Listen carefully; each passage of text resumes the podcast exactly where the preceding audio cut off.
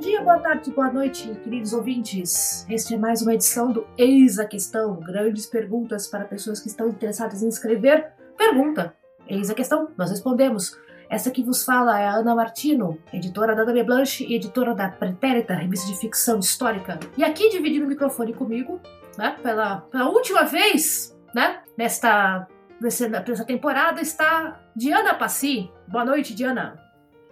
Oi, eu sou Diana Passi, eu sou editora, profissional de marketing editorial, gerente do Bom Senso e curadora de eventos como a Flipop e a Bienal. E eu queria deixar marcado que eu tinha prometido que até a minha última participação eu ia acertar a minha apresentação e olha só, eu consegui, Não! eu me apresentei direito na sexta tentativa. Nem gaguejou. É isso aí, nem gaguejou nem nada, pô. Eu acertei, olha só. Viva! Mas Sim, tipo, é minha última participação aqui e nós estamos muito felizes com o tema que a gente vai tratar hoje com a nossa convidada. Também no microfone ao lado, ele, o, agiota do, do Magicando, Ei. Nosso, nosso produtor, a J. Oliveira. É, gente, eu não sou agiota antes que. eu não resisto, cara. É, aparentemente, é, o Twitter mostrou para mim nas últimas semanas que isso tem que ser apontado. Não, eu não sou agiota. A situação do país tá tão complicada que as pessoas vêm atrás de agiotagem comigo. Real, oficial. É, é meio complicado, mas eu tô aqui, sou o host do Dois Trabalhos, editor aqui do Ex a Questão e de outros podcasts. E vim aqui para prestigiar aqui a última apresentação da Diana conosco como host e também a nossa convidada aí que veio para falar de um tema muito importante, vários temas muito importantes na verdade. Então, estou muito feliz de estar aqui e eu não empresto dinheiro para ninguém. É isso. Ok, mas se vocês estiverem vendendo uh, passarinhos, talvez o AJ tá interessado. Não, Ana, não faça isso. É contra a lei, Ana. É contra a lei vender passarinho? Desse jeito, com agiotagem no meio da frase, sim. É, mas você não é uma janta. Enfim, vamos focar. Gente, estamos aqui hoje com a Olivia Pilar, escritora, graduada em jornalismo pela PUC de Minas Gerais e a mais recente mestra, mestre no mercado. Olivia, boa noite. Boa noite, gente. Primeiro quero agradecer o convite, né? Tô, tô muito animada pelo podcast. É, como a Ana falou, eu sou Olivia, eu sou graduada em jornalismo, mas não segui muito a profissão, né? Sou mestre e agora doutoranda em comunicação e sou escritora também. Eu tenho alguns contos publicados de forma independente na Amazon, integro também algumas coletâneas independentes e agora faço parte da coletânea Todo Mundo Tem Uma Primeira Vez da plataforma 21 e da coletânea De Repente Adolescente da editora seguinte que sai em junho. Ó, gente, ó o foco aí, hein? Interessante. Muito bom. Hoje temos literalmente uma especialista na mesa. Né? É, Não só especialista, mas uma mestra né? Estamos aqui, né, bem representados. A Olivia acabou de defender lá na Federal de Minas Gerais. A, uma, uma, o tema dela é representatividade importa. A constituição da noção de representatividade midiática a partir das personagens mulheres negras em Malhação Viva a Diferença. E o nosso tema de hoje é justamente isso, questão da diversidade na ficção. Não fujam ainda, porque esse tema é bem mais interessante do que vocês estão esperando encontrar no livro.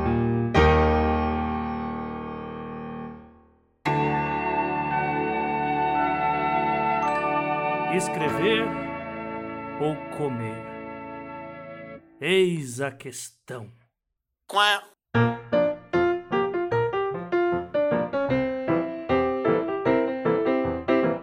Olivia, eu vou fazer uma pergunta que parece meio besta, mas, por favor, dá uma força. Afinal de contas, a gente fala diversidade, diversidade, diversidade. Tá, pro nosso público aqui, qual é a diferença entre diversidade e representatividade em uma, em uma obra ficcional? É, só vou fazer uma correção, mas é porque não tá errado, não. É, esse Tudo título bem. do que você disse foi da, do meu arquivo de qualificação. Aí eu acabei ah, tá, mudando. Então. É, aí eu acabei mudando o título pra dissertação de fato mesmo, assim. E aí ficou representatividade importa, é, representação, imagens de controle e uma proposta de representatividade a partir das mulheres negras em Malhação, Viva a Diferença. É um título muito longo, até eu canso, assim.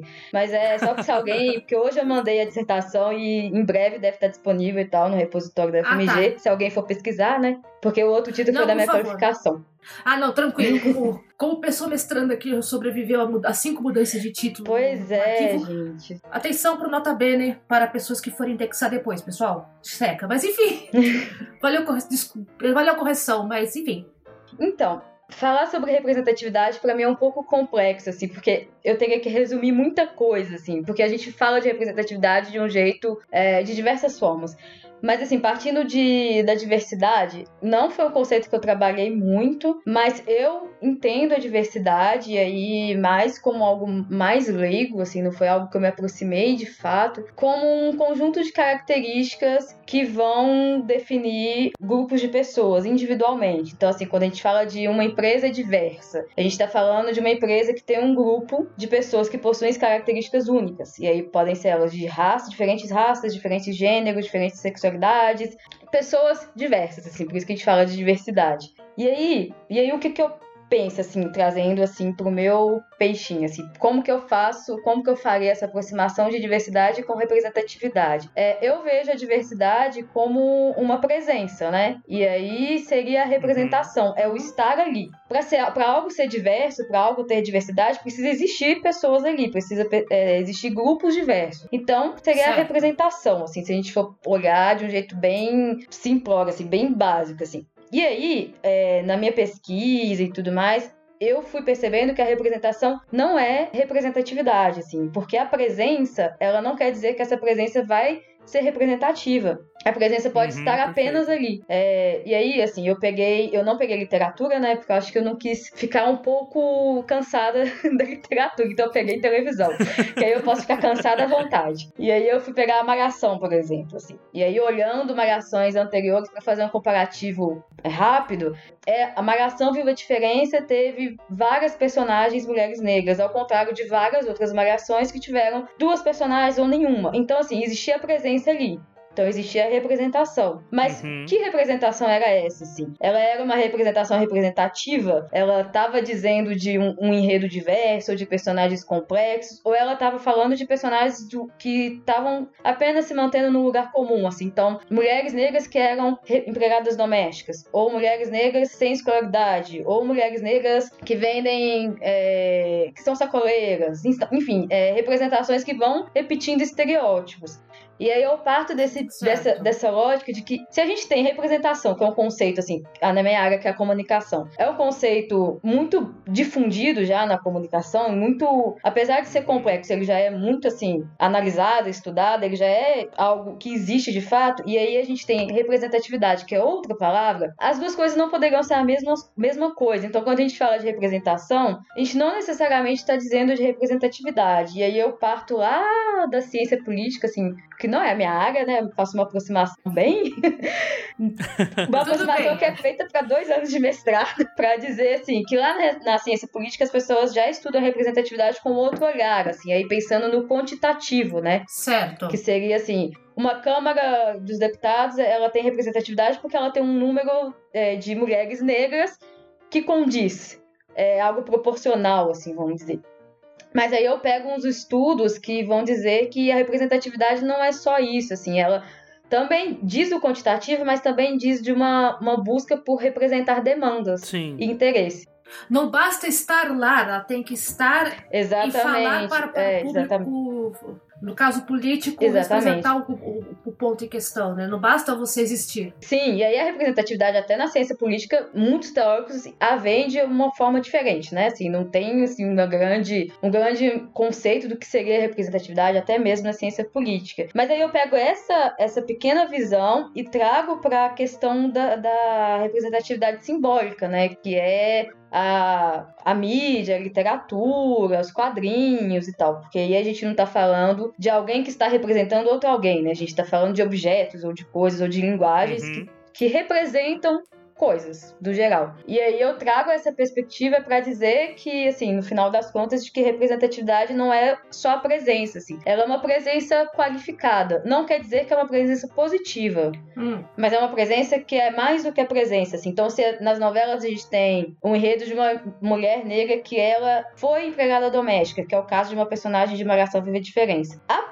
personagem tem isso no passado dela, mas a história dela, o enredo dela não se resume a isso. Então, tem camadas a mais, tem assim como personagens brancos, vamos dizer assim. Se os personagens de, de brancos, eles são complexos, eles têm diversas camadas, eles têm enredos que se desenvolvem, eles têm é, família, sobrenome, porque isso é uma coisa que outros estudiosos vão dizer que personagens negros, por exemplo, não tem sobrenome. Uhum. É, ou às vezes você não conhece a família desses personagens. Às vezes tem nem nome, né? E aí, é um apelido só. Exatamente, é um apelido e tal. Sim. Isso acontece também em Malhação Viva Diferença, assim foi um grande problema para mim para não passar pano pra Malhação Viva a Diferença porque eu sou fã.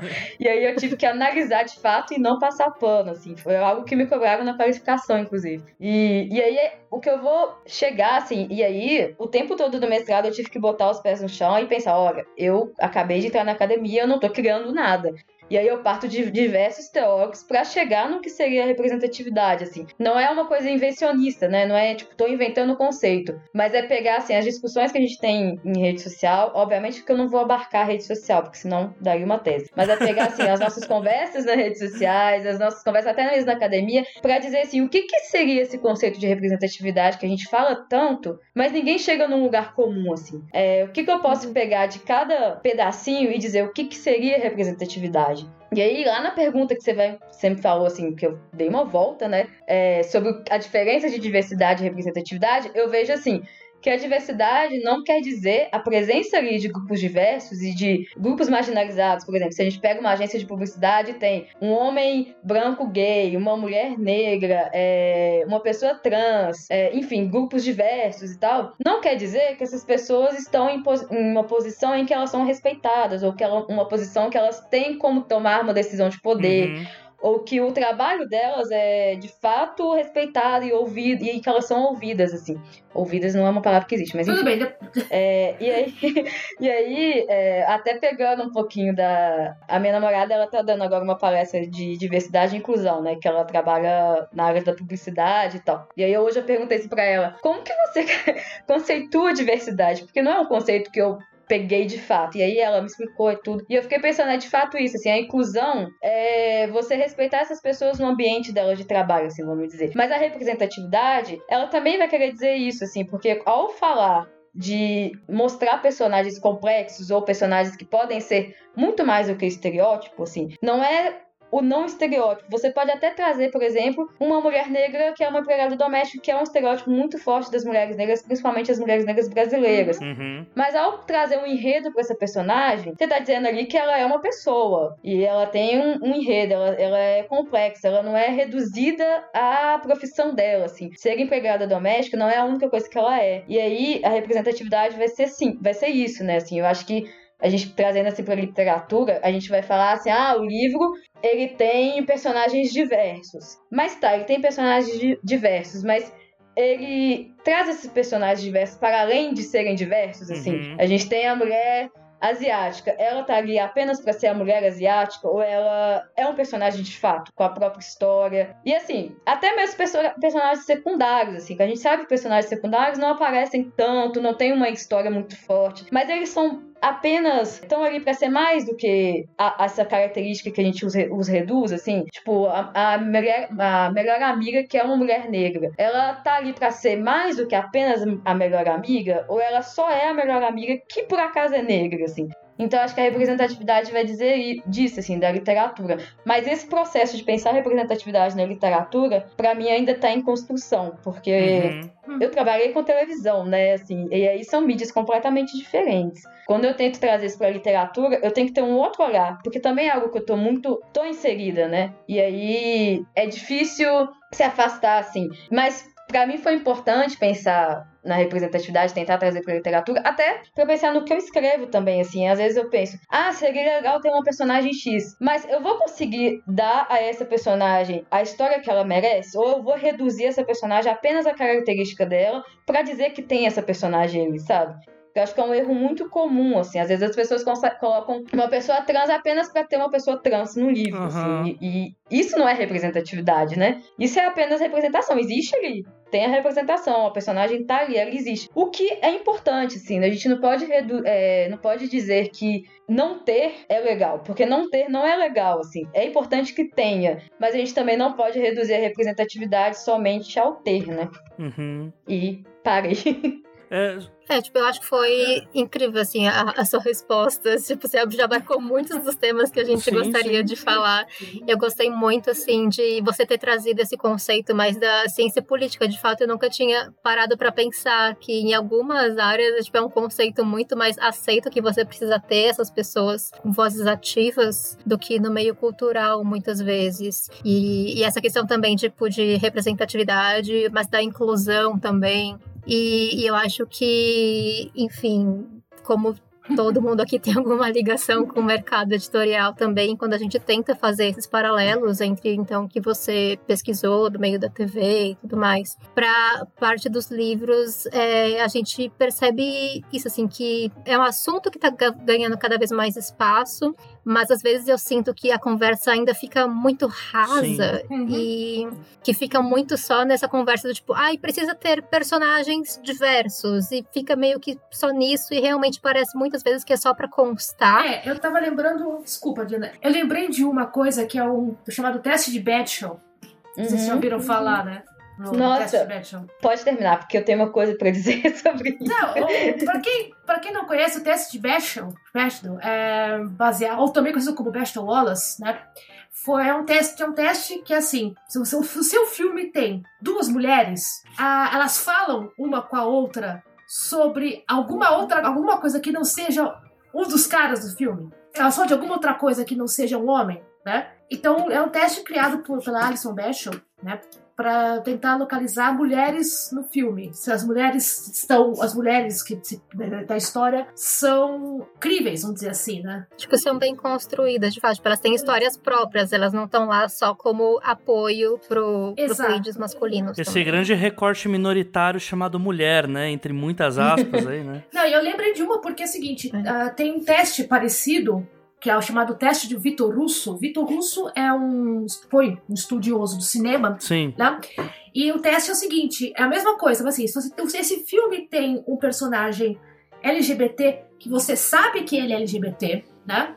E ele não, e ele por um acaso não é predominantemente ou somente definido por sua sexualidade ou identidade de gênero, e se você ele for cortado do roteiro, vai fazer vai fazer falta? É, o teste, o teste uhum. baseado nisso, baseado no teste Bechdel. Quando você for representatividade, lembrei, ah, Bechdel né? Que quando você falou dessa parte, que é um ponto assim, eu sempre tô mais ligado à questão política dessa parte de representatividade e tudo mais. E quando você falou da representatividade simbólica das coisas, eu, eu voltei muito para uma época, eu como sou um homem gay, né? E quando começou a ter o grande advento do primeiro deputado gay, que uau, Clodovil, que está no partido de Paulo Maluf e tudo mais, né? Que nunca Ai, falou sobre isso. Era aquela coisa de todos sabem, mas isso tá apenas o elefante na sala, né? Né? Até inclusive pros partidários dele. A questão é que ele tava lá, era um homem gay que estava naquele local e eu nunca me senti representado por ele por, assim, N motivos, acho que é pouco, porque não tem letras do alfabeto suficiente para dizer a quantidade disso. Mas essa discussão, que naquela época, hoje eu tenho muita certeza do porquê, que não era tão perceptível, que apesar de ter um deputado que é homossexual e tá lá, é, eu não me senti representado. Hoje a gente tem a resposta disso, mas esse ponto da na literatura e tal, principalmente a discussão das redes sociais, sociais, essa resposta parece que não tá muito clara. E aí, acho que esse comentário que eu queria colocar, que eu acho que ele vai interligar com o que a Ana falou, tanto do teste Bechdel quanto do teste do Russell e tal. Pois é, pra mim, assim, é porque o, projeto da dissertação, pelo menos na FMG, eu não sei como são em outros PPGs, mas lá na, na pós da, na, da comunicação, no primeiro no segundo semestre, a gente tem que refazer o projeto de entrada. Então a gente hum. entra com um projeto de. No mestrado, né? A gente entra com um projeto de 5 páginas. E aí no segundo semestre a gente tem que fazer um projeto de 15 páginas, eu acho. E aí ele é avaliado. Então a primeira avaliação sobre a seu, sobre sua disserta, futura dissertação que a gente recebe. E aí nessa avaliação a professora me indicou esse artigo que falava sobre a eleição da Aura Carolina e da Thalia Petroni. Peroni. Uhum. Petroni, né? Thalia Petroni. É, que fala sobre a presença, até mesmo da, da, da, banca de direita também, assim, como cresceu e a presença também das mulheres negras, mas em, em, como elas também falam sobre demandas, assim, não é só a presença delas ali, elas falam sobre demandas. Sim. E aí eu trouxe essa coisa para falar por que, que eu quero falar de representatividade, por que, que eu tô dizendo aqui que representatividade não é representação, assim. E aí eu acho que no final das contas até que deu certo. Assim, eu trabalhei, mas deu certo. Mas o que eu queria falar sobre deu um trabalho, gente. Nossa senhora. Hoje eu tava pegando a dissertação, assim, abrindo parênteses, peguei a dissertação pra mandar pro repositório. E aí eu tava olhando e falei, meu Deus, eu escrevi isso, assim, ela existe. É uma sensação ótima quando Ana... passa, né? Tipo, Nossa. tá entregue, tá, de, tá defendido, acabou eu tava, sim, eu tava assim, com muita vontade de, de fato, mandar ela, pra eu nunca mais ter que pegar nela, assim, pelo menos no próximo dois anos. Mas eu tive que dar uma olhadinha nela hoje, assim, e a coincidência Desculpa, viu? você Desculpa. falar. não, não foi por causa de vocês, não. Não, mas é aquilo. Não foi você, porque... você teve que entregar, né, pra. É, assim, não tinha prazo, mas eu falei, ah, é um, é um tema legal, acho que pode ajudar outras pessoas, vou subir de uma vez, porque eu também não tô muito afim de ficar pegando nela, eu mandei. E aí eu dei uma olhadinha, e aí Coincidentemente, você falou de uma parte da dissertação que foi um dos meus resultados de pesquisa, na verdade. É basicamente o, é o último tópico da minha dissertação antes das considerações finais, que eu faço um teste de representatividade inspirado no teste de Betchel, mas eu não vou lembrar agora as categorias, assim. Eu vou partir lá da, da presença, é, do mais do que a presença, então assim, tem a presença de mulher negra? é, é, mais do que um número X, assim. E aí, como é baseado em malhação, é, é um teste que é feito para que outras pessoas se inspirem nele e criem outros testes, assim, uhum. para outros grupos marginalizados ou outros objetos, né? Mas como eu me inspirei em malhação, aí eu pego um número mínimo, tipo, de quatro mulheres negras. É, não, três mulheres negras, eu acho. E aí, depois, é sobre a história dessas personagens, assim. Essas personagens, elas conseguem ser mais. Elas. Quais são os estereótipos que estão ali? Ou elas fogem desses estereótipos, assim. Essas personagens têm um enredo. E aí vai eu falo também assim, se na produção possui um, uma pessoa que desse grupo na produção, por trás das câmeras, ah. enfim, eu fiz um teste de representatividade, uhum. inspirado no teste de, de Bachelor, mas inspirado também, porque na pesquisa e tal do teste, é, eu vi uma matéria que seria tipo uma releitura do teste. Então, que eles. É uma revista, não sei. Eles entrevistaram várias mulheres do meio do cinema lá, estadunidense, e assim, mulheres negras, asiáticas, gays, e perguntando assim, o que você queria ver nesse teste? Aí elas vão dando outras perguntas que elas vão querer, que elas querem, porque elas, porque assim, o teste, o teste, muitos filmes ainda não passam, né, no não, teste, o que é absurdo. Não passa. Mas ele é Sim. reducionista, né? Ele reduz é. um grupo As que é mulheres. é imenso é, imenso em três perguntas. E aí elas vão trazendo outras categorias. E aí eu me baseei um pouco nisso também, tem, assim, para falar, por exemplo, da produção. Tem, um, tem um teste, né, que são das da Nadia Latif, Leila Latif, no Guardian, no jornal inglês Guardian, que sugere cinco perguntas, né, para para questões raciais, no caso. Neste filme ou nesta obra existem pelo menos dois personagens negros, ou né, o que os, os anglo-parlantes falam, chamam people of color.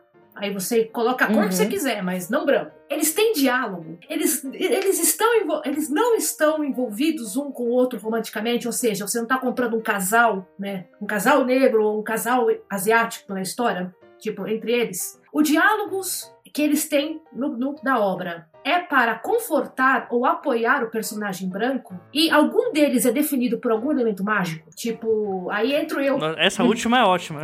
Aí entro eu, porque como descendente de árabe, né? Você sempre. Quando aparece o árabe na história, ou ele é terrorista ou ele é o gênio da lâmpada. E eu fico.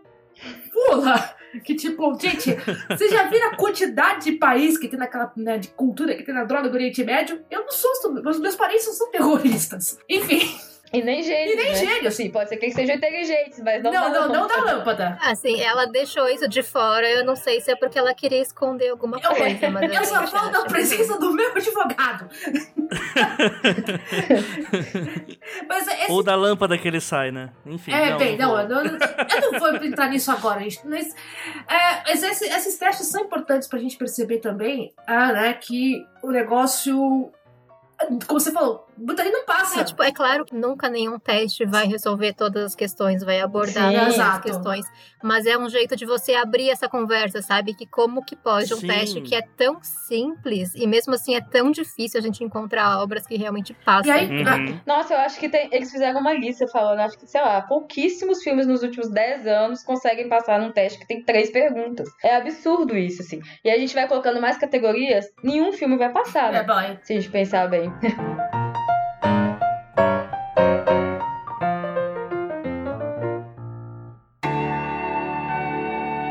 abrir uma editora se eu só tenho seis reais no bolso? Eis a questão. Qual? É?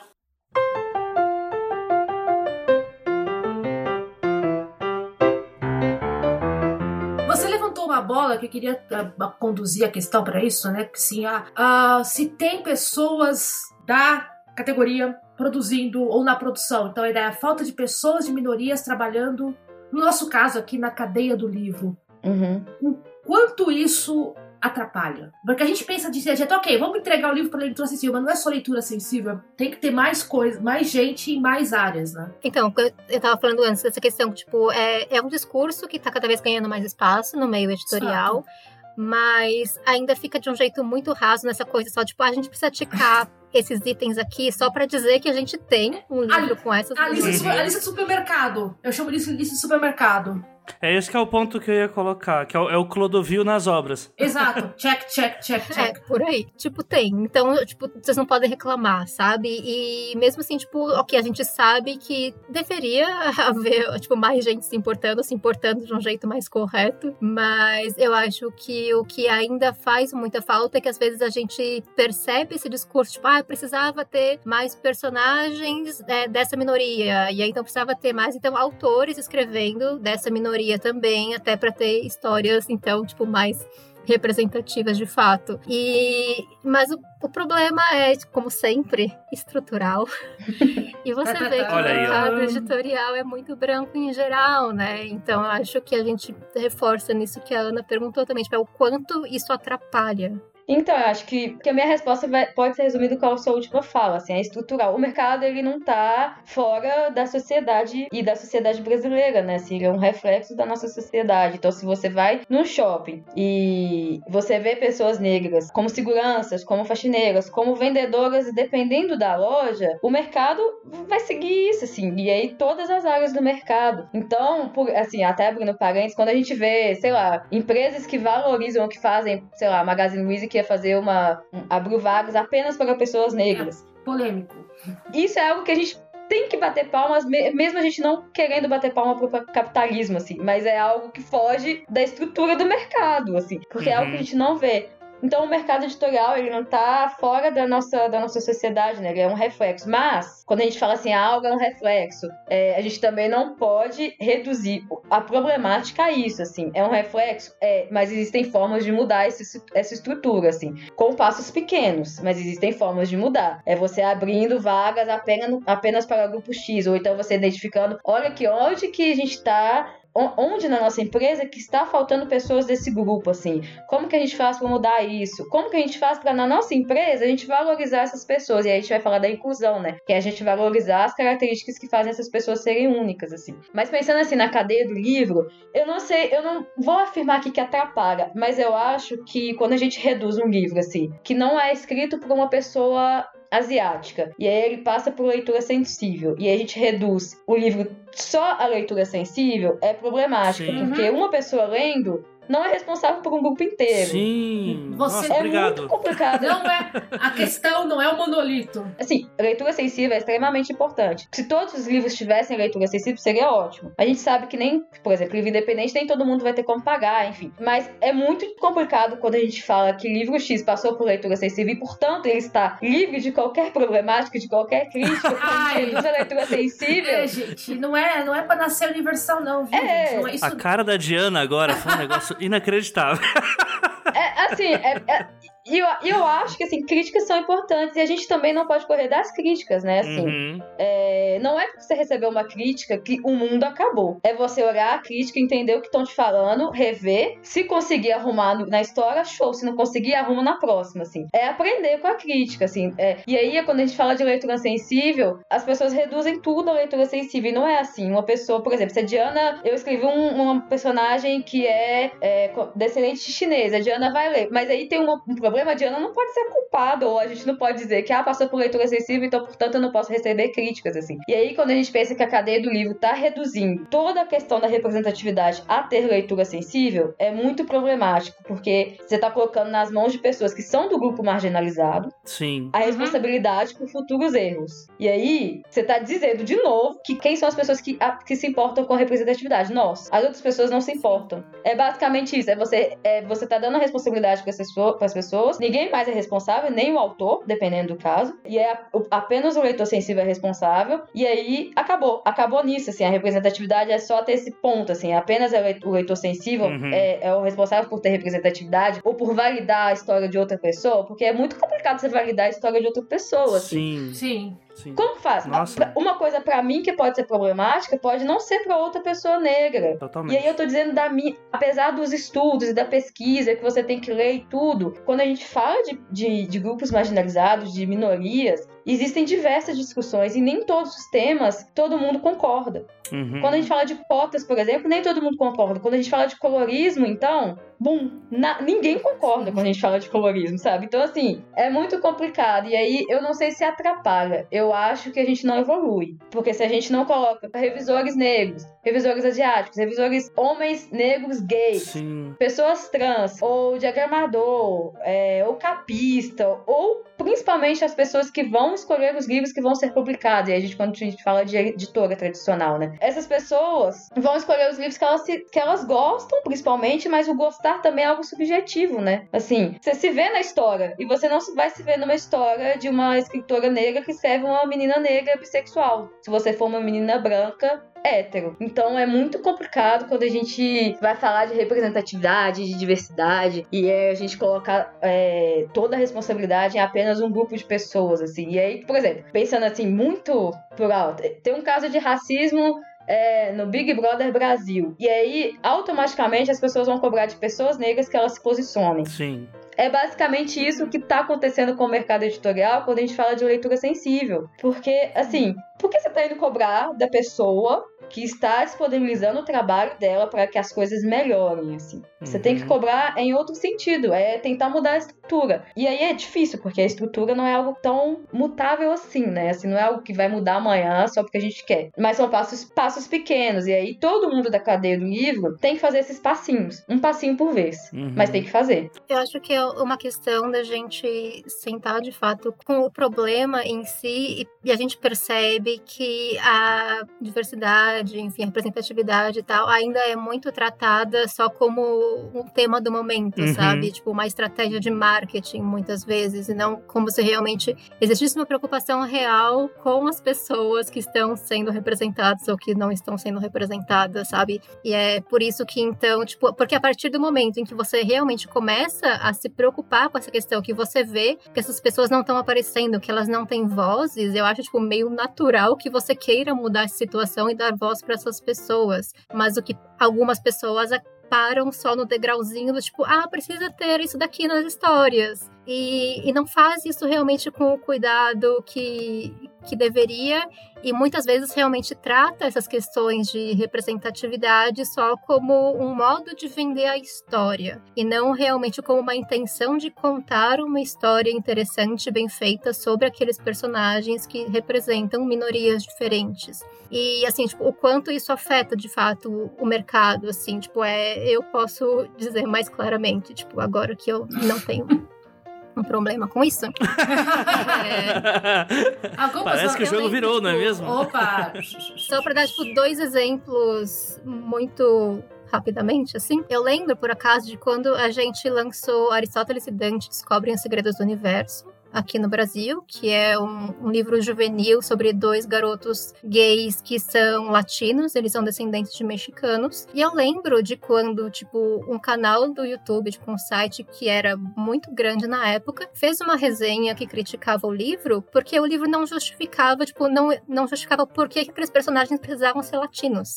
É meio óbvio essa pergunta, né? Mas, tipo, não, tipo, essa é a questão, sabe? Se você tá colocando um, um personagem de uma minoria, ele tem que ter uma função na história de por que, que ele não é, tipo, é uma função padrão, social, né? Lá. Exato, sabe? Tipo, então você percebe que isso só pode vir de uma pessoa que não tá realmente se preocupando com essas questões e que, tipo, que nunca parou para questionar uhum. um pouquinho sua posição na sociedade, sabe? E, e, assim, é isso de escolher livros, assim. Eu lembro de estar em uma reunião que a gente estava falando sobre um livro que falava sobre, tipo, violência policial nos Estados Unidos. Tipo, tem, saíram vários nos últimos Sim. anos e tudo mais. E eu lembro de estar em uma reunião e a gente falando de um desses livros e uma editora falar, tipo, ah, mas é porque eu acho que é, não vale a pena trazer esse livro porque é um assunto muito americano. Opa, porque você fica tipo, Violência policial com pessoas negras é um assunto muito americano. Hum, ou será que simplesmente não é da sua realidade? Alô, Higienópolis, um abraço para todo mundo. Então, assim, é muito real, sabe? Quando você começa a andar nesses círculos, você percebe que sim, é a falta de representatividade, a falta de inclusão de pessoas em todas as esferas do, esferas do mercado, certamente afeta, assim, as histórias que vão chegar, de fato. É, porque uhum. você fica meio assim, até, eu falei da função social, porque eu lembrei de um episódio de desenho animado, ironicamente. Nada a ver com livros, mas eu precisava. Eu não sei se vocês assistiram um filme chamado Operação Big Hero. É, sim, sim. Do Baymax, etc. Eu adoro, é tão Eu fofo. adoro também, mas tem uma coisa interessante, assim. A personagem, uma personagem chamada Honey Lemon, que ela é desenhada como uma, uma mulher de cabelo pintado de loiro, muito magra, muito alta. Na dublagem original, ela é dublada pela atriz Genesis Rodrigues, que ela é mexicana. Ah, e tem uma piada no filme que o personagem fala: Ah, esta aqui é a minha casa. Isso quer dizer minha casa em francês. E a personagem fala: É, só que não, né? E, e a personagem é apresentada como uma personagem latina. E a pessoa ficou mais: Gente, como assim? Uma mulher, essa pessoa pintada de loira, ela é latina? Né? E aí a resposta da Genesis Rodrigues ou, disseram que assim, tá, ela devia ter chegado com um sombreiro num caminhão tocando Los Derry no último volume sabe? É um pouco essa da questão do Dante olha só que descobre o universo. Tá, ah, mas eles precisavam ser mexicanos, tá? Qual o problema? Onde é que tá a questão, né? Você... E por que não serem mexicanos, né, assim? Por que não serem mexicanos? Pelo Sim, amor de Deus, né? É, é, é, meio chato quando você tem que ser, a, ser o representante social. Não, e sendo que no livro existe Não, tipo, essa questão. Isso é mais ridículo, tipo, faz todo sentido no livro de é. por que, que eles têm que ser latinos, sabe? Tipo, faz total sentido pra história. Talvez esteja tão na, no subplot que a pessoa pensa, nossa, mas como assim? Cadê as maracas, gente? Não, né? E aí você fica, né? Eu acho muito louco essa, essa discussão até, não, só, não na parte da editora, que assim, a gente não adianta tentar ser uma coisa utópica e falar, não, gente, vamos tentar burlar o capitalismo. Estamos no capitalismo e é isso, as pessoas uhum. vão tentar pegar e pautas interessantes para todo mundo e tentar capitalizar em cima delas. O objetivo da coisa é isso, é ter lucro, né? Só que eu acho que às vezes a gente tá tão intoxicado ideologicamente por isso, e aí quando eu falo intoxicado ideologicamente não é nem a questão de ideologia direta, de eu quero isso e eu penso assim, é meu objetivo, não. É que assim, quando eu olho para esse tipo de assunto, não sei se é por causa da minha origem, por causa desse tipo de coisa, mas quando eu penso em escrever sobre alguma algum recorte representativo, a primeira coisa que eu penso é em como que isso vai ajudar no coletivo, como que eu vou trazer problemas daquele coletivo que pode, pode ser uma ou uma mensagem que vai ser passada, ou como que eu vou abordar um problema desse, dessa questão. Eu não imagino como que pode uma reunião, sei lá, vamos deixar hipotético aqui, agente e escritor. Meu, você precisa colocar mais disso aqui porque isso aqui tá bombando não entra na minha cabeça porque, tipo, é, para mim é meio com a questão, é não só ética, mas até que não sairia bom eu pe pegar uma bandeira coletiva para tentar capitalizar nisso pro meu indivíduo. Sabe, para mim uma coisa ia quebrar a outra uma hora ou outra, sabe? E acho que isso que gera essa dúvida no mercado. Não sei, eu posso estar falando com uma besteira gigantesca aqui, Olivia, desculpa, mas é, uma, é realmente uma visão assim que é hora que quebra, sabe? Não, eu concordo, assim, eu acho que tem que ter um motivo para você querer escrever personagens de grupos que você não faz parte, assim. Não pode ser apenas, ah, eu quero escrever porque tá na moda, ou eu quero escrever porque se eu não colocar, as pessoas vão me cobrar, assim. Não, porque ninguém vai te cobrar principalmente se você for de um grupo que nada é cobrado, assim, ninguém vai te cobrar falta. As pessoas vão cobrar se for mal feito, se for porco, se for algo feito que dá para você ler e você perceber que foi algo feito assim, apenas como uma obrigação. Eu acho que tem que ter um motivo.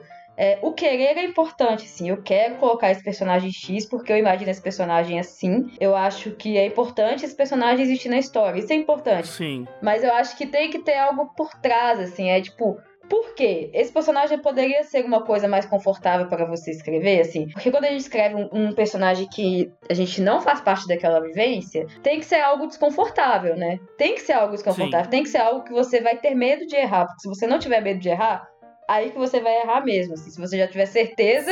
Por favor, né? Se você tiver certeza que você tá tão certo, você vai errar. Então, assim, eu acho que tem que ter, tem que ter algum motivo do além da modinha, assim. E eu acho que é isso que. Eu não sei como é no mercado internacional e tal, mas eu acho que no brasileiro é o que tá acontecendo muito, assim. O hype, o que é muito bizarro a gente falar que existe um hype, porque existe hype por representatividade, assim, é uma coisa muito bizarra. As pessoas só querem se ver nas histórias, mas enfim. Existe um hype por, por, por, livros que colocam personagens diversos de qualquer forma, assim. Só a existência de personagens ali já faz o livro ser representativo, assim. O que é muito perigoso, né? Porque a gente reduz esses. Uhum. É, a existência desses personagens a, apenas a serem do grupo que eles são.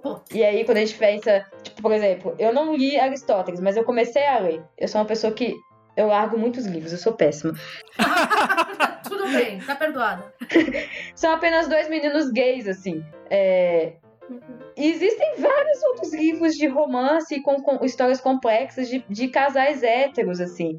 É, e, e, por que, que a gente vai cobrar muito de outro livro e começar a criar? Ah, por que, que eles são latinos? Por que, que isso? Por que, que aquilo? Porque as histórias existem uhum. no mundo, assim. As, existem várias histórias no mundo, não apenas a sua, né? E aí eu acho que o, o mercado brasileiro peca muito na, na forma como quer colocar essas histórias no mundo, assim. Quer que apenas as histórias uhum. estejam lá e não se importa com o enredo das histórias, né? Não se importa com a mensagem, não se importa até mesmo, tipo, vou ferir alguém com isso, e aí é algo subjetivo também, mas existem coisas Sim. que já são de senso Sim. comum de certos grupos marginalizados, né? Então quando você faz, é... poxa, você não pesquisou meia hora para descobrir que isso não é legal, que isso já foi estudado, que isso já é algo que estabelecido na comunidade, assim. Enfim, eu acho que é, é, é um tema difícil de dizer, assim, é um tema porque também é muito, muito complicado. Fazendo a pesquisa, eu, eu comecei a ver que é muito. Eu era uma pessoa que cobrava muito e criticava muito. E eu acho que é muito uhum. complicado a gente criticar muito e cobrar muito, porque eu acho que algumas coisas, de fato, as pessoas começaram a se importar ontem. Uhum. Existe, claro, existe Exato, a é, existe de fato as pessoas que são oportunistas, né? Que não se importam. Mas existe também as pessoas que se importam. Mas elas começaram a se importar ontem, assim. Quando a gente cobra demais, a gente afasta boas uhum. histórias do mercado, assim. Eu acho que é um pouco complicado falar disso, mas também não gosto é, de passar pano, assim. Eu acho que a gente tem que criticar, a gente tem que apontar, mas a gente tem que aceitar quando as pessoas acertam. Não seria parabenizar, mas a gente tem que aceitar que as pessoas podem mudar, que as pessoas conseguem transformar histórias que são ruins em boas histórias e histórias que vão ser de fato representativas, mesmo se elas não forem de tal grupo, assim. E aí, com todo o trabalho que tem, você não ser daquele grupo, assim, também, né? Porque não é só escrever uma história, né?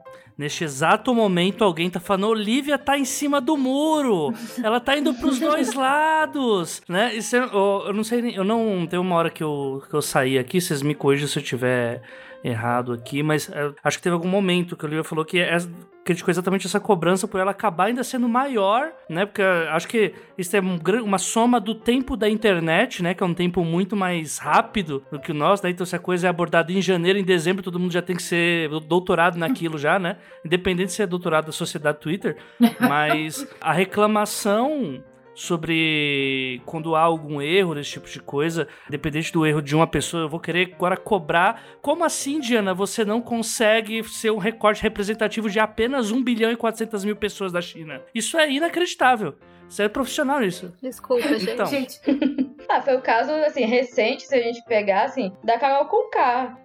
Hum. Todas as pessoas negras tiveram que falar sobre a Carol Conká. E a gente já teve. Se a gente pegar o reality show Big Brother, a gente já teve pessoas brancas horríveis no Big Brother. Que fizeram coisas horríveis, ou pior. Uhum. E nenhuma pessoa branca foi cobrada por isso, assim. Porque aquela pessoa ali, ela é uma pessoa individual. Ela não representa todas as pessoas Sim. brancas. Mas a Carol Conká e a Lumena representam todas as mulheres Sim. negras do mundo, sabe? Assim, então, assim, eu recebi, inclusive, mensagem. Eu fui falar da Lumena, eu nem tava defendendo a Lumena. Lumena. Eu tava defendendo a forma como as pessoas estavam usando piadinha sobre a Lumena. E eu fui xingada. Me chamaram assim, ah, começou a Lumena. E, tipo, falar, chamar outra pessoa de Lumena virou um xingo, sabe? Aí é É bizarro, assim, é algo muito bizarro. Mas, assim, o, AJ falou, não tô em cima do muro. Inclusive, eu não tenho dó de pessoas que são cobradas e criticadas.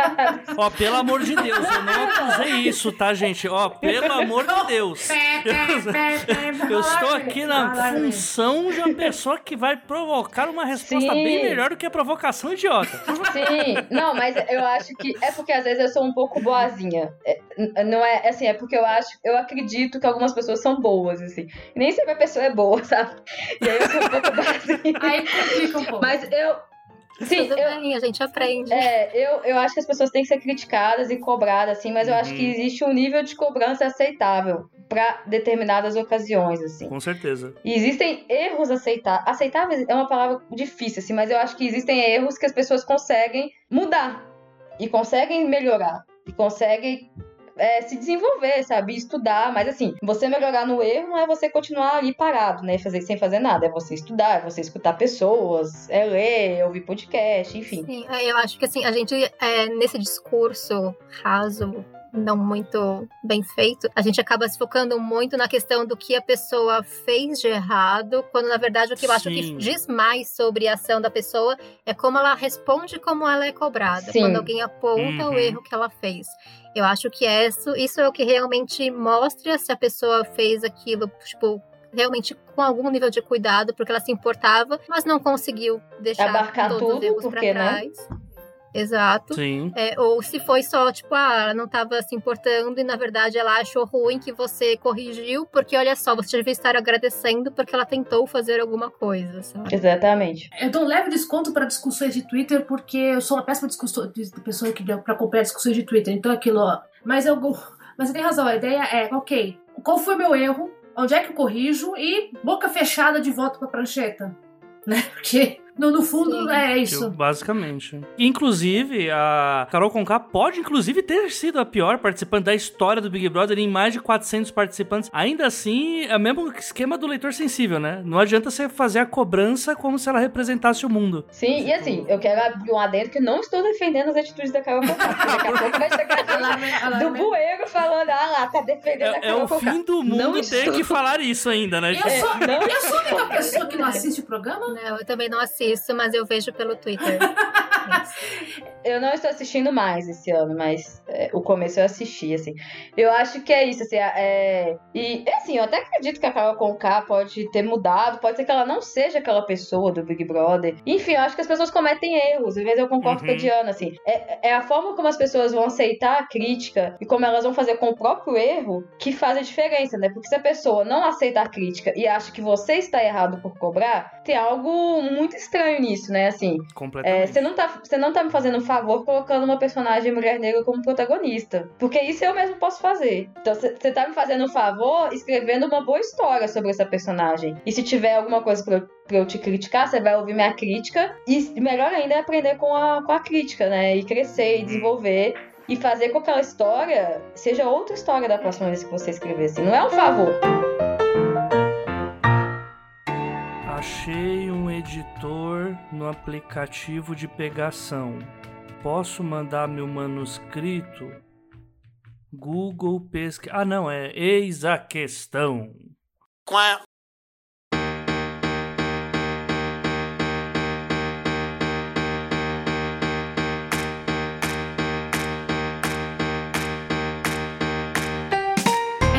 Questão nisso, que é aquela coisa, tá? É, eu sou uma pessoa tão branca que eu sou praticamente fosforescente às vezes, né? Oi? Apesar do. Pera? É, é, é, é, eu, eu, tenho, eu, tenho esse acusamento. Apesar da, dos 50% libaneses, eu tenho esse problema. Então, aquela coisa, ok, se eu vou escrever uma pessoa, um personagem que não é parecido comigo, eu tenho que pesquisar porque tem uma, uma, questão, né? Aquela coisa, eu posso. Não é questão de dar autorização, né? Tipo, por escrito, eu posso escrever um personagem que não é parecido comigo. Que até a pessoa fica meio assim, meu Deus, né? É tanta pressão para fazer pesquisa, para fazer aquilo. Eu acho que eu não vou escrever porque eu não tenho, cara, não tenho coragem para fazer isso. Porque, ah, não, porque eu não tenho. Eu não tenho local de fala. Pronto. Falei a palavra. Falei a, falei a expressão que tava. Então é aquela coisa, tá? Uh, o que a gente quer é histórias redondas, histórias críveis, né? Então é, isso é falando de On Voices, né? É, On Voices. Seria é, isso, né? Eu me preocupo um pouco com On Voices pelo motivo seguinte, eu gosto de ler a vivência, mas eu fico preocupada. Eu queria perguntar para você, Olivia, se você acha isso. Que às vezes parece que as pessoas estão querendo que você só escreva sobre isto. É, não pode sair muito do, do quadradinho, porque né, você sente isso às vezes. Que ok, eu, tenho, eu sou pessoa negra, eu só posso escrever sobre a minha vivência, não posso, sei lá, escrever sobre uma estação espacial no espaço. Eu acho que isso acontece com todas as pessoas de grupos marginalizados, sabe? Assim, não eu acho que não é algo que talvez aconteça, eu acho que acontece sempre, assim. E... Mas eu não tô nem aí. Eu escrevo sobre a minha vivência porque eu gosto de escrever sobre a minha vivência. Mas se eu quiser escrever amanhã sobre sereias, eu vou escrever, assim. Eu acho que. Inclusive tá em falta. Estamos aí no mercado. Pois é, eu acho que eu acho que é muito é muito cruel, né, a gente cobrar que pessoas, sei lá, asiáticas só escrevam histórias de pessoas asiáticas. Seria muito bom, porque aí a gente diminuiria prováveis erros, assim. Mas a gente não pode fazer essa cobrança porque a gente não fica cobrando de pessoas brancas nada nessa vida, né? Inclusive quando elas são cobradas, nada muda. É. Então. é, então, eu acho que é esse problema, assim, disso que a gente já comentou algumas vezes, tipo, de a gente sempre cobrar das pessoas de minoria que elas se posicionem sobre o grupo inteiro uhum. minoritário e de você esperar que essas pessoas tenham uma função eterna de ensinar os é. outros sobre a vivência dela, né? Tipo, então, mesmo quando elas estão falando de uma história delas, na verdade, você tenta centralizar os outros. Tipo, isso é. Sim. É muito errado, né? É até Sim, uma assim, ofensa pegando... à profissão de professor, né? É, por favor. Assim, pegando assim, das minhas histórias, assim, eu escrevo clichês, assim, e eu não tenho vergonha nenhuma de admitir isso. Mas eu já ouvi e, e, já vi pessoas falando, ah, é clichê. E eu fico, tá, é clichê. E daí? Você queria que eu escrevesse o quê, assim, sabe? Tipo, existem pessoas negras que não estão escrevendo clichê. Se você não gosta de clichê, vai ler as outras histórias, assim. Eu acho que é, é, é você reduz muito, né, um grupo como se ele fosse uma pessoa e ele tivesse direito de escrever uma única história. E aí, por exemplo, todo mundo tem que ser uma nova Andy Thomas, que vai escrever o novo ódio que você semeia.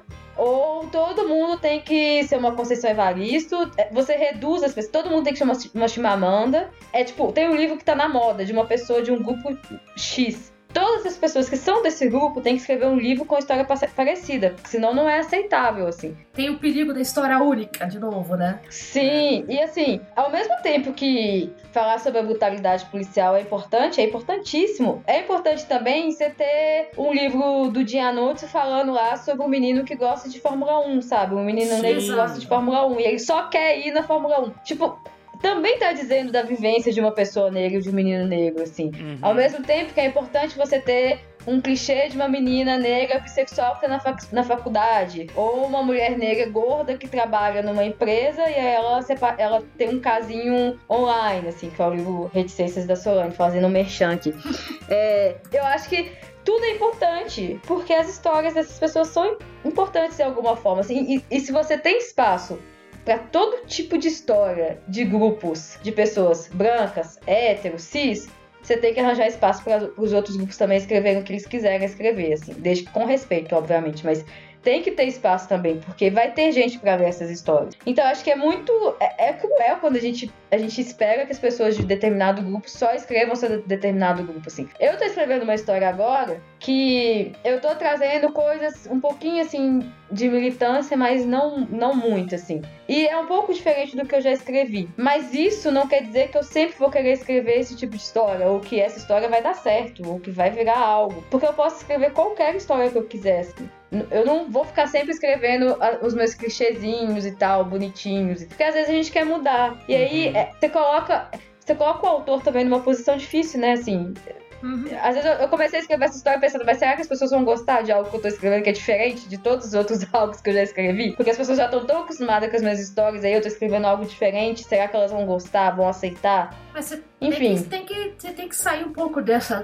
Você falou muito do clichê. Eu lembro muito que assim, eu sou já falei em outros episódios, eu sou consumidora de romance. Aquele romance de, papel jornal, de banca de papel jornal, romance e regência, eu adoro. Já falei em outros episódios, não tem problema. Aí você falou de que clichê, eu lembrei muito da Alicia Cole. Uhum. Né, que é o, a Teoricamente Princesa, Princess in Fury, que é uma série de. que é romanção clichê total, gente. A mocinha descobre que ela é uma, que ela é uma princesa e que tem um príncipe esperando por ela no reino da África. E tipo, a a coleção, né, tem uns quatro livros nessa série. Tem inclusive um que eu, que eu adorei. Eu não sei se vou lançar no Brasil, eu gostaria.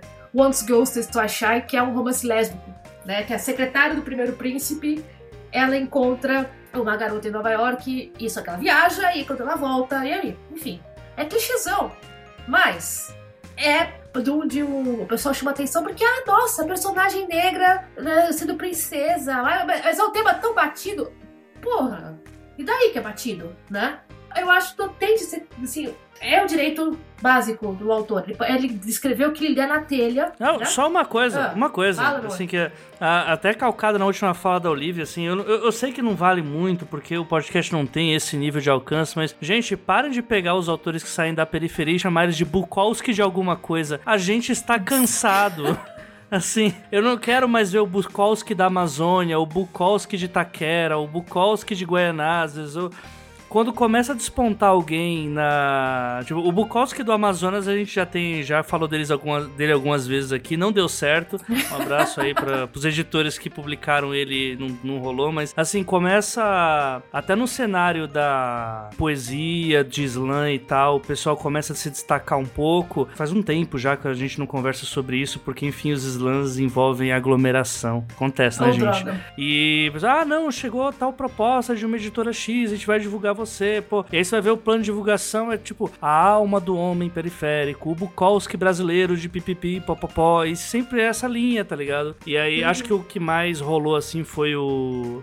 O Bukowski do Amazonas, né? Agora tá, tem aqui esse... O Gabriel Bulhões, agora que estão tentando em- emplacar essa narrativa também, né? E é chato porque já predispõe que o autor vai escrever um tipo de obra, ou senão joga uma mensagem pra o que que a gente quer da imagem de um autor que tá na periferia do capital, né? A gente, tipo, você, nasceu em cidade de Tiradentes, cidade com o menor índice de expectativa de vida do país, né? Que está em São Paulo, na Zona Leste. Mas não, essa pessoa tem que escrever como Charles Bukowski, né? Sobre as dificuldades da vida do homem periférico pra ser o que o mercado quer. Isso não é nem um pouquinho legal, assim. Se a gente escrever bola de fogo e dragão, não vai rolar. É. Tem que ser Bukowski pra romantizar né, pra engajar nesse marketing aí, gente. Eu acho que é uma visão totalmente reducionista das minorias sobre qual é uma história válida para essas pessoas Sim. contarem, né? Quais que valem a pena.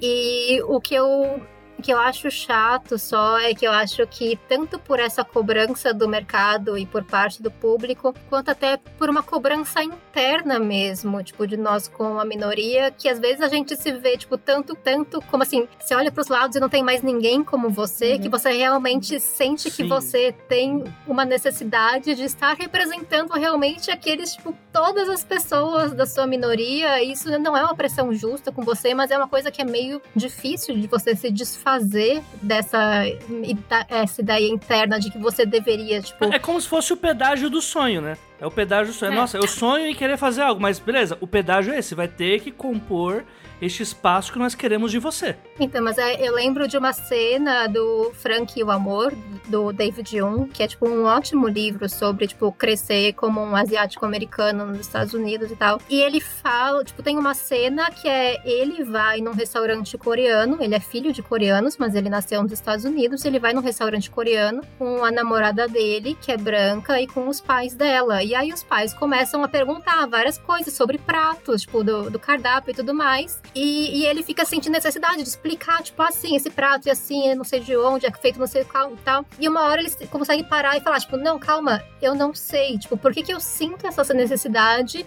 de tipo, explicar tudo, sabe? Porque eu sou a pessoa que, tipo, eu sou o representante dessa minoria para essas pessoas aqui. Então eu deveria Sim. conseguir explicar tudo e deveria suprir todas as questões, sabe? Então, é você se desfazer dessa ideia de que você, putz, eu consegui esse espaço, então eu tenho Uhum. que representar todo mundo que ainda não conseguiu estar aqui ainda, é um pouco complicado e é, um- é um peso muito injusto de colocar nessas pessoas. E ainda digo mais, se não é nem assim, se eu for pegar num, num retrospecto assim mais amplo, é literalmente você se desfazer do seu indivíduo para cumprir uma expectativa colocada pelo externo, né? E o quanto que isso é nocivo na hora que você, vamos supor que você chegar longe indo nessa linha, a Jota, o Bukowski de Itaquera, né? Quando chega lá, olha pra trás assim, tá, mas cadê o que, o que eu queria fazer e o que me tornaram ser o que eu sou? Porque se eu não me tornasse isso, nem esse espaço eu teria. Quando você para pra pensar nisso, é uma explosão, assim. Porque você para de pensar no que você. no- se você tá fazendo o que você quer, ou se você se tornou só uma pessoa que é capaz do que os outros querem. Das expectativas alheias, né? É, Então, eu acho que é isso. Existem existem essas armadilhas, assim, nesse discurso da, da representatividade, que, assim, é, é por isso que eu acho que é importante a gente discutir cada vez mais, porque só aí a gente vai perceber é, alguns tropeços que a gente faz, né, nesse Sim. caminho também. E durma-se com barulho desses, né, gente?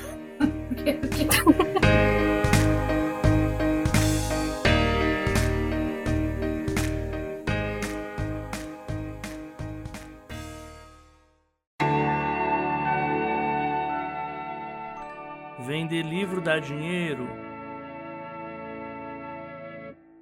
Eis a questão. Qual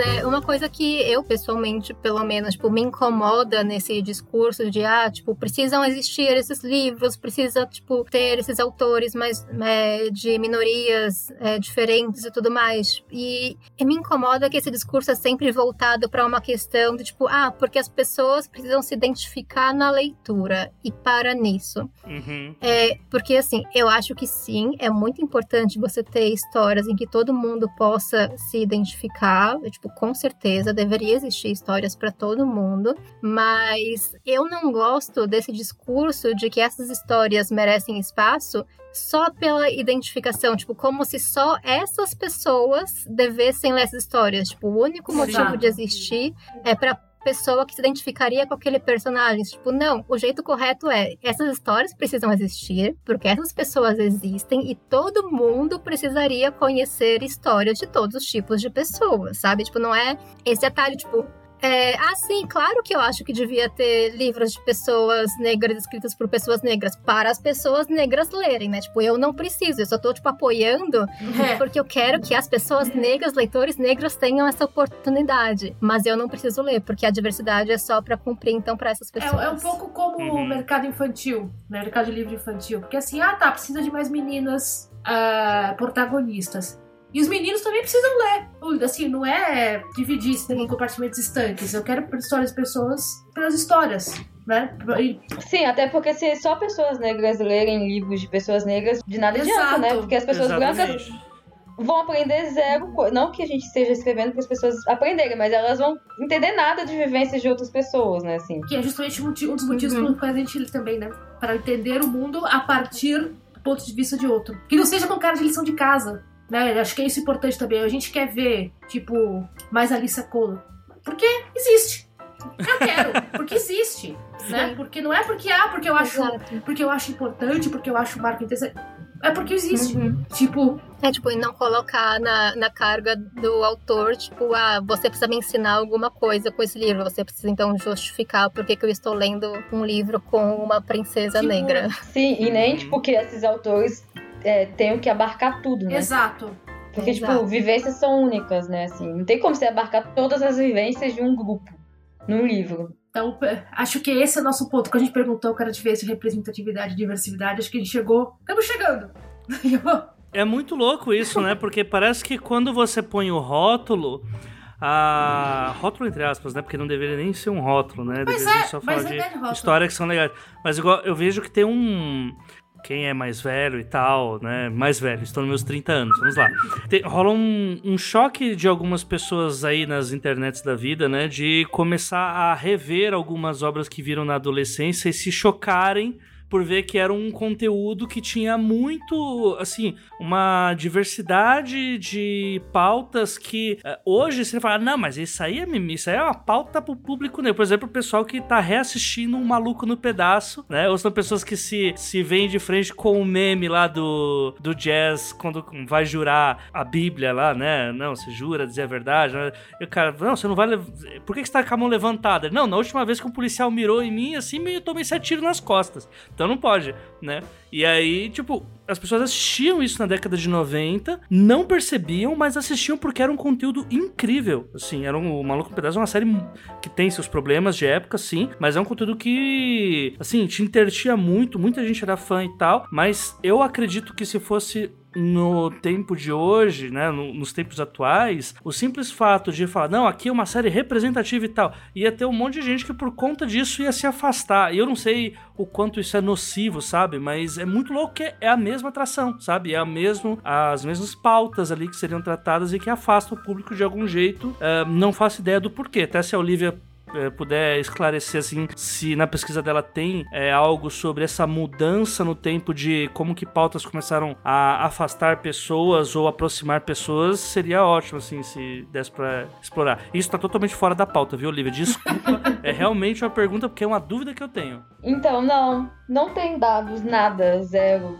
Assim, o que, o que eu, eu diria que é o ponto pacífico é a cobrança da sociedade, no geral, para que certas coisas passem a ter diversidade, né? E passem uhum. a fugir um pouco dos estereótipos. Mas é, dizer se, por exemplo, Malhação viveu a diferença, que teve o primeiro beijo entre duas mulheres, ou é, que teve a segunda protagonista negra e tal, se isso afastou a audiência, não, não sei dizer. Eu acho que, na verdade, atraiu. Porque a gente tá dizendo de um público que é o público jovem também, né? Não ah, é o público. É o público. Sim. É o público que quer, assim, pensando no modo geral, é o público que, que está. É, é o público pensa Propenso no futuro, mudança, né? Exato. É progressista, propensa a mudança, que aceita, que quer conhecer outras vivências, assim. Diz do próprio público jovem, né? Então acho que no, na questão da malhação viver diferença, ou até mesmo da literatura jovem, tem essa, tem essa questão, da gente pensar no próprio público. Uhum. Mas, por exemplo, se a gente pensar, se a gente pegar aquela novela que a Fernanda Montenegro era casada com uma mulher, foi uma novela extremamente criticada. E era uma novela da, do horário Sim. nobre, né? Das oito. É, então, assim, não diria que é afasta, mas a faixa etária vai dizer muito sobre como o produto é recebido, né? Olha, eu sou do, eu tenho idade para lembrar da Torre de Babel. ok?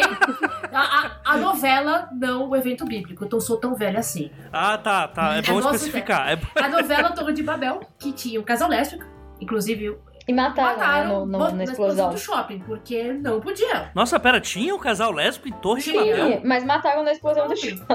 Meu Deus, que, e, que morte Inclusive, horrível. se a memória não tá me falhando, provavelmente estava no Google, a Cristiane Torloni era o parte do casal, né? Acho que sim. A outra pessoa não sei, porque eu era uma criança. É, mas... eu já tinha certa idade pra lembrar. Mas é, é, era aquela coisa, tipo, ah, quando as pessoas falam do. Ah, o beijo gay, o beijo gay, o beijo gay.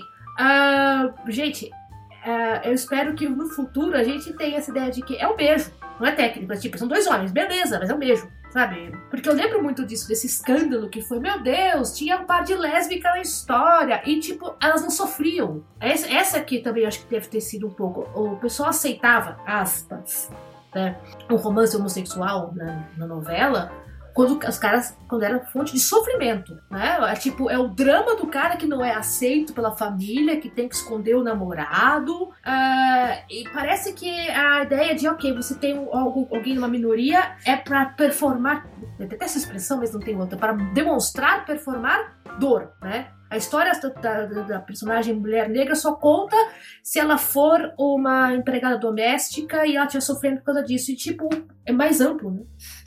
Nossa, isso lembra inclusive um vídeo que a Diana mandou pra gente há três episódios atrás, que era o vídeo do Hora Thiago falando do clone, uhum. Né? Que aí depois teve um vídeo resposta disso dele para ele mesmo, porque sim, o Thiago fala com ele mesmo e é isso, né? Inclusive um abraço, Thiago, se estiver escutando. Que ele mostrava a personagem da deusa, né? Que era a personagem negra da novela O Clone, que ela não estava em. Era uma negra de classe média, né? Que tinha a condição de fazer a inseminação artificial. E, tipo, ela era uma personagem completamente descartável, mas, tipo, não é nem descartável, é usável até o fim e descartável quando era bom pro roteiro. Né? Então, tipo, é, é muito isso que tá falando. Tipo, é, é, como se. Vamos ferrar essa personagem aqui até vocês terem empatia, né? Vamos ver até onde vai. É isso, isso é uma coisa que me incomoda muito.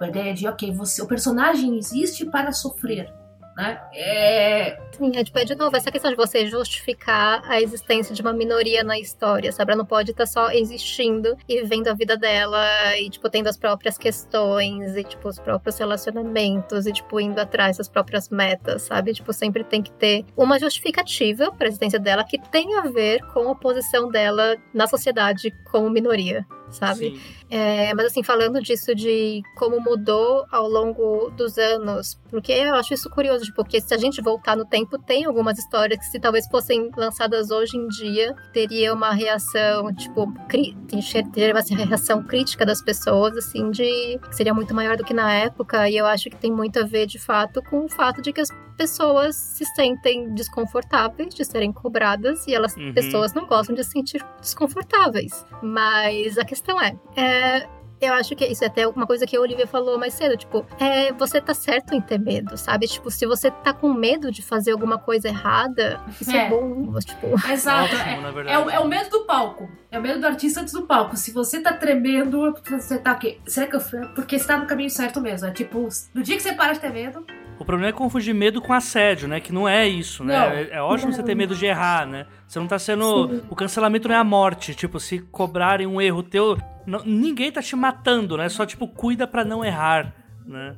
Exato, e assim, é, eu acho que assim, é isso, é importante, porque eu acho que muita gente pode estar tá ouvindo a nossa conversa, ou pode estar tá se importando com essa pauta da representatividade, e de pesquisar, e de fazer é, leitura de sensibilidade e tudo mais, é, com uma ideia de que em algum momento esse desconforto que ela sente vai passar. Hum. E eu hum. queria dar a notícia não, de que nossa. esse desconforto não desconforto vai passar, e que é bom que não vai passar e o que, na verdade, o que você precisa aprender é como lidar com esse desconforto. Tipo, você absorve esse desconforto é, e nunca vai passar. Tipo, a questão é, primeiro, não é um problema, tipo, não é errado você sentir esse desconforto, não é uma coisa que você precisa tentar se livrar, porque esse desconforto que você tá sentindo para começo de conversa é uma fração do desconforto que as minorias Sim. sentem todos os dias, de tomar cuidado com o que elas falam, como elas agem, para não sofrer consequências que são muito mais graves do que essas que vocês estão se preocupando. E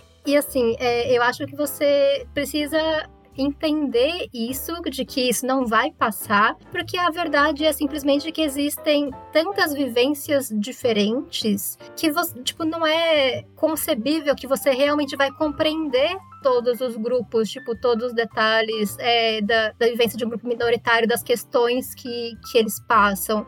Então, assim, todo mundo é, eventualmente vai aprender uma coisa, tipo, ah, olha só, eu não sabia que isso era uma questão, é, sei lá, tipo, das pessoas é, trans nordestinas, sabe? Tipo, ai, ah, putz, eu não uhum. sabia dessa questão. Mas é interessante, tipo, se você realmente se importa com isso, você vai aprendendo cada vez mais, Sim. isso vai te criando uma bagagem, isso nunca vai é, seu desconforto nunca vai passar, porque é isso, tipo, sempre tem uma coisa nova para ser aprendida e o que você tem que fazer é simplesmente entender que esse desconforto é uma coisa boa, que ele tá aí por um motivo e que você tem que aprender a carregar esse desconforto, porque é ele que vai fazer você tentar fazer o seu melhor, sempre. É isso. Eu acho que ela resumiu bem, assim. Eu acho que você ter medo é ótimo, assim, porque se você não tiver medo, quer dizer que é uma pessoa que não se importa nem da possibilidade uhum. de errar, né? Parou de se importar, né? Parou de se importar total. Assim, se você se importa, você vai ter medo, porque aí você o medo vai fazer você pesquisar, conversar com pessoas, é, querer entender, querer fazer o melhor que você puder. Assim, é, eu acho que é muito difícil dizer que eu, por exemplo, como uma mulher negra, bissexual, eu vou conseguir escrever um homem negro gay da melhor forma que é um homem negro gay, porque isso não existe, né? Assim, a gente não pode reduzir Sim. um homem negro gay a poucas características, né? Porque assim, aí a gente tá reduzindo uma vivência em, em pouquíssimas características. Mas eu vou fazer o melhor que eu puder sobre isso, assim. E depois que eu fizer o melhor que eu puder, eu vou tentar fazer de novo melhor ainda, assim. Eu acho que a, as críticas, elas são importantes, assim, mas mais importante do que as críticas é a pessoa que é criticada entender onde ela errou e querer mudar isso, né? Se não for, não é possível mudar na história, que mude na próxima e que melhore. Porque se a pessoa continua cometendo o mesmo erro, ou então acha que ela está certa e que tá, quem está errado somos nós, é, que estamos criticando, é, o problema vai ficando pior, né? Assim, Sim. Tá, então você, você não se importa, você não tem medo, você erra e quando é criticado você continua errando, ou então acha que nós que estamos errados. Então, complicado. Sim, ou Sim. então você usa desculpa, tipo, ah, viu só, é realmente muito complexo, então você não pode cobrar de mim porque eu nunca teria como saber de tudo. Tipo, você tipo, ser impossível você saber de todas as vivências não te isenta da falha e não te isenta de tentar fazer suas pesquisas e tentar fazer o seu melhor, sabe? De partir de uma posição, de uma preocupação real com aquelas pessoas. É, a pessoa super, superestima muito crítica, né? A crítica é uma guilhotina. A crítica não é uma crítica. A crítica é a sua sentença de morte. Sendo que, tipo, não tem outra resposta correta, senão, pô, é, tá bom, vou tentar melhorar no próximo. E é isso, né? Tipo, acho que é a única resposta possível, né? Independente, porque assim, não dá para mudar o que já tá escrito, o que tá impresso né? Ponto. E sempre eu vou bater essa tecla eternamente. Gente, pesquisa, pesquisa, pesquisa e, né? E mais pesquisa. E, tipo, lembrar que não é. Você falou do Bukowski de Itaquera. Uh, pesquisa. Não, do Amazonas, por favor, sem Bukowski de Itaquera. Sim. Itaquera tá ótima sem Bukowski. Estamos bem, estamos bem. é, a ideia de que não é nenhum. O outro seja lá qual for o outro que você está pesquisando, não é bicho do Discovery Channel. né? Uhum. Por favor, nós, né, não é o. Dê, dê a ele o que a Liva falou, dê a ele uma. Só dê um sobrenome, dê um nome, dê uma história. Né? Se você está escrevendo, se dê um trabalho de, de criar um personagem redondo. Né? É muito louco assim que essa, a, assim, a, a, não é só nem a questão de perder o medo, porque em nenhum momento, né, tipo, ah, não, não perca o medo porque é, isso sempre vai te assombrar. Não, é porque você nunca vai saber de tudo. Quem dera, cara. O ponto é que as coisas mudam. E você muda também à medida que você pesquisa e conversa. Sim, sim. Mas o, o, ponto é assim que as questões que eram debatidas sobre minoria cinco anos atrás hoje já são outras, né? E assim, eu, é sempre um exemplo que eu falo para os meus amigos, assim, que ah, acho que foi três anos atrás.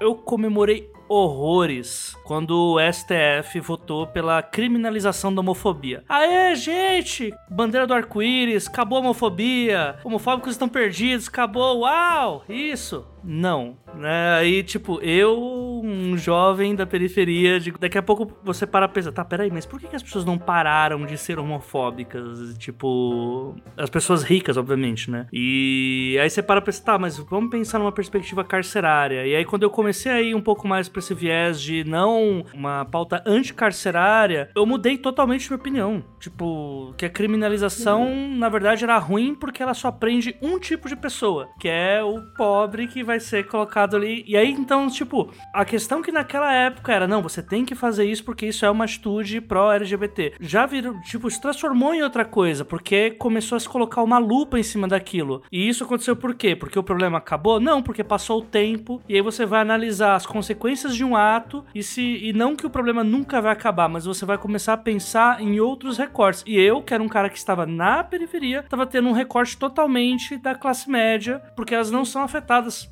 em cima desse viés. Então, assim, é um problema que em qualquer recorte eu acredito que vai acontecer. Sempre você vai é, evoluir esses problemas, nunca você vai saber de tudo e principalmente é bom sempre que você esteja cercado de pessoas que podem te dar toques, te ajudar sobre essas coisas, porque uma pessoa só é basicamente tão possível quanto o exemplo que eu, de saber tudo, quanto o exemplo que eu dei mais cedo da Diana representar 1 bilhão e 400 milhões de pessoas. É impossível.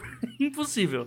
Né? Então, tipo, é as discussões é, sempre vão avançando, sempre, tipo, mudam também por uma questão disso, de uma questão do tempo e de as pessoas que estão chegando e tudo mais, pessoas que às vezes não tinham espaço nessa discussão que agora estão tendo. Então, é isso, sabe? Tipo, você, é, é tudo difícil, não existem respostas prontas mas não existir uma resposta pronta não é uma desculpa para você não se importar em tentar uhum. aprender. Assim, é, eu eu acho muito ruim quem acha que quem participa dessas discussões está numa bolha. Porque é justamente o contrário. São as pessoas Sim. que não querem participar de nenhuma dessas discussões que querem se manter na bolha confortávelzinha delas. Tipo, quem está realmente tentando se informar e indo atrás e discutindo e tudo mais, e lendo e pesquisando e conhecendo pessoas diferentes, tipo, você não pode chamar essas pessoas de bolha, isso não está certo.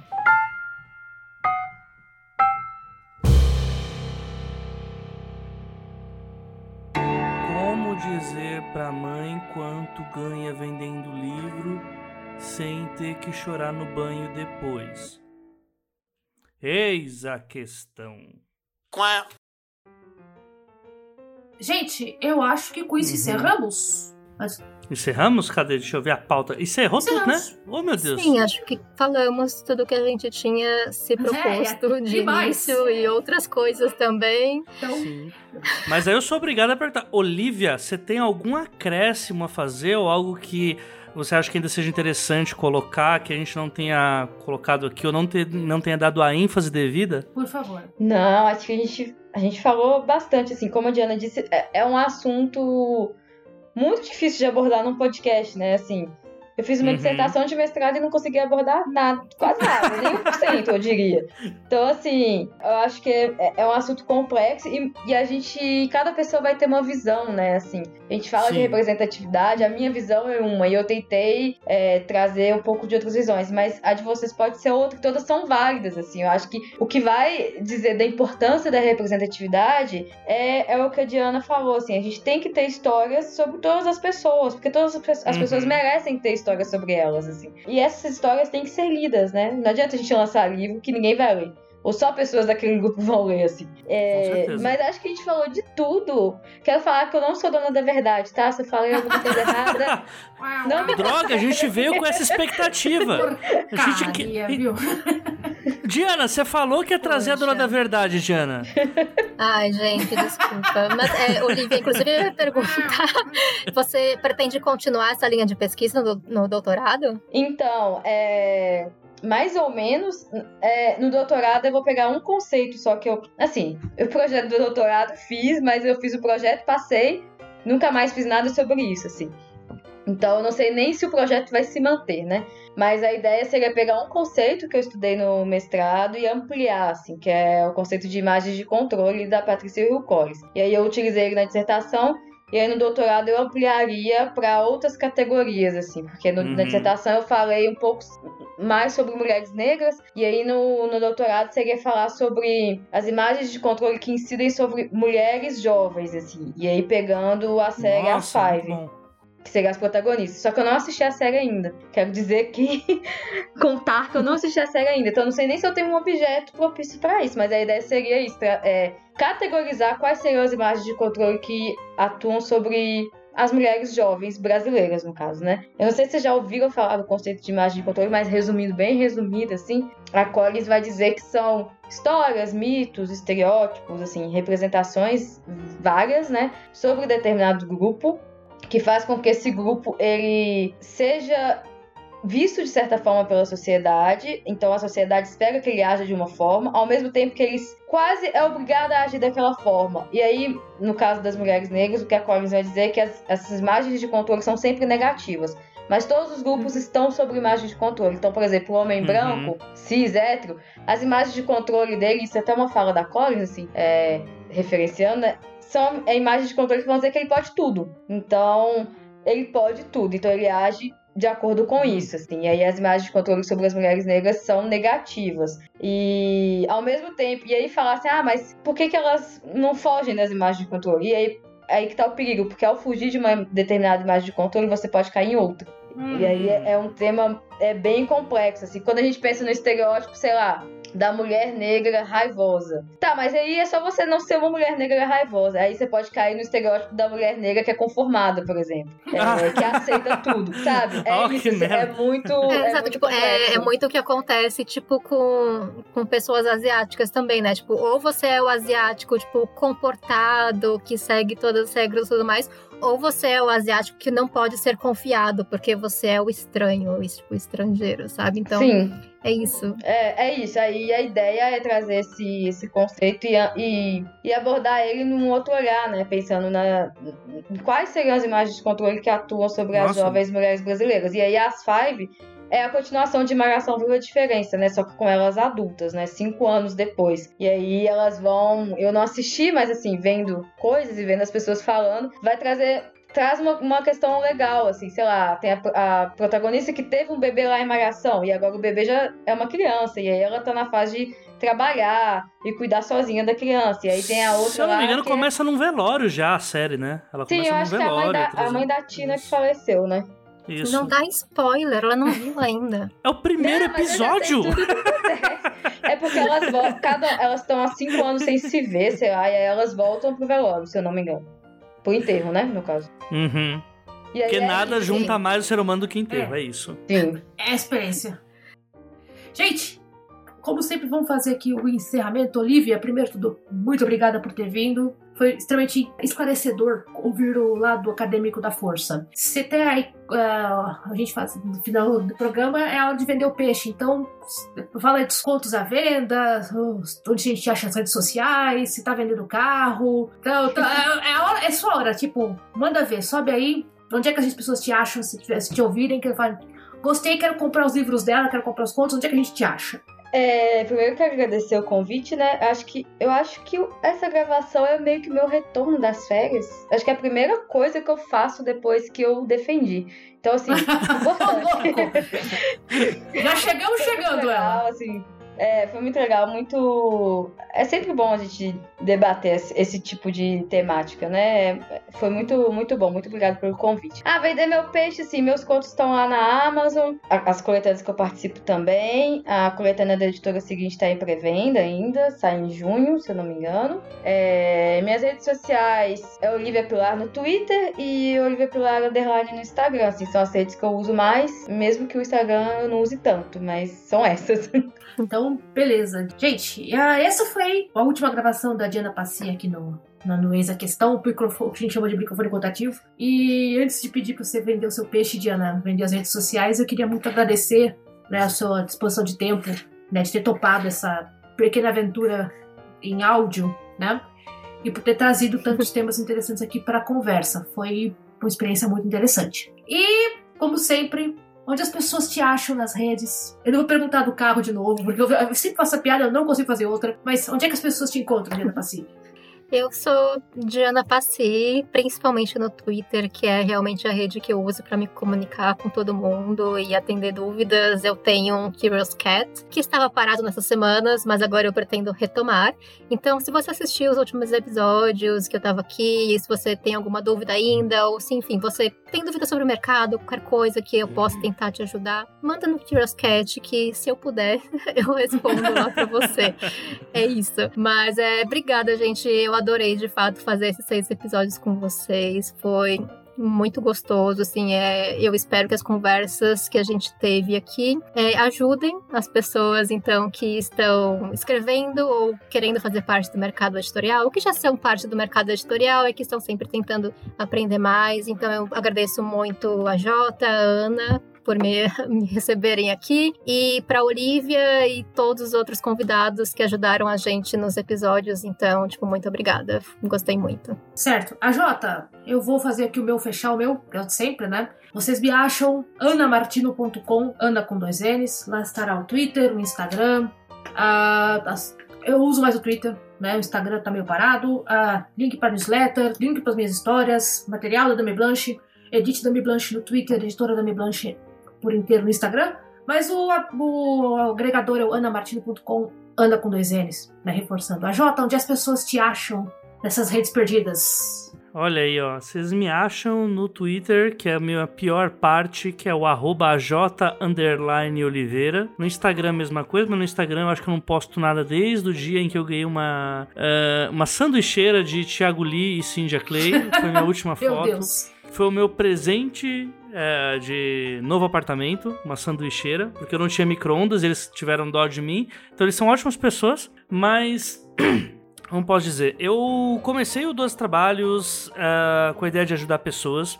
Chamei ah, a editora Dan Blanche para participar como com um podcast só para eles também com esse fim de ajudar pessoas indo numa ideia de um viés mais editorial. No meio desse caminho a gente chamou a Diana e eu tô muito, muito, muito, muito, muito feliz com esses seis episódios que a gente teve com a Diana. Acho que foi uma pessoa, é, talvez seja a profissional que eu mais admiro no mercado literário real, oficial. Ela acabou de mandar um coração pela câmera e eu não. Perdão, engasguei. A emoção foi E tanta. eu não tenho pala. e eu não tenho palavras pra isso. Diana, muito, muito obrigado por ter aceito o nosso convite, por ter engrandecido demais. Porque eu realmente não sabia se a gente conseguiria fazer um formato sem a Ana e a Clara, que compunham o Pergunte às Damas, e se mostrou que dá pra fazer, chamando pessoas incríveis como a Olivia, que veio e acrescentou no nível que eu posso dizer que, assim, no meu ponto de vista, esse foi o melhor episódio que a gente fez Uh, assim, é o que mais vai durar com certeza e o AJ do futuro vai sofrer na edição. Mas esse é o problema pro AJ do futuro. Sim, o AJ do, o AJ do presente está completamente satisfeito. E eu acho que foi o melhor episódio que a gente gravou e um tema de extrema importância que deu para todo mundo conversar, falar. E acho que pela proposta que eu citei lá no começo, que é de ajudar pessoas, é, de trazer um temas importantes numa não numa perspectiva apenas acadêmica, mas também falando uma linguagem popular e que vai servir para todo mundo como uma porta aberta. Eu acho que serviu uhum. muito. Então eu tô muito satisfeito, queria agradecer muito assim a Diana por ter participado desses episódios e também a Olivia por ter aceitado o convite. Fica aqui o reconvite para quando quiser aparecer e falar sobre qualquer coisa, as portas estão abertas. Eu adorei mesmo sua participação, foi muito foda. Muito é obrigada, gente. E para encerrar, Obrigada. como sempre, pessoal, a dúvidas, questões, sugestões, querem nomes para a gente entrevistar no futuro, querem críticas, querem mandar qual o cardápio do Disquipix da sua região, o e-mail é como sempre os12trabalhos@gmail.com. Lembrando mais uma vez, o 12 é número. Para os padrinhos teremos coisas em breve. Para, seja você também um padrinho ou uma madrinha do 12 Trabalhos, ajude a gente aqui a manter a, a edição funcionando. E do mais, como sempre, pessoal, muito obrigada pela. pela... Opa! Opa! Peraí! Ah! Hum. Temos o que, que, vai acontecer agora que não teremos mais Diana? Acabou o podcast? Ah, gente, já podemos contar quem é o próximo ocupante do, do segundo microfone? Já podemos? Podemos? Sim, Spoiler. Podemos contar, porque eu rasguei aqui seda pra Olivia, pra Diana, e a Ana é apenas um artifício, é apenas um, um, é, um penduricalho, como diria oh. o judiciário brasileiro? Não, não é. Não. a Ana está rosteando esse podcast com poucos. E agora a gente vai ter um tratamento. Eu achei muito louco, assim, porque quando a gente chamou a Diana, a Diana tava editando um conto da Ana pra Mafagata. É, né? nosso relacionamento começou por isso.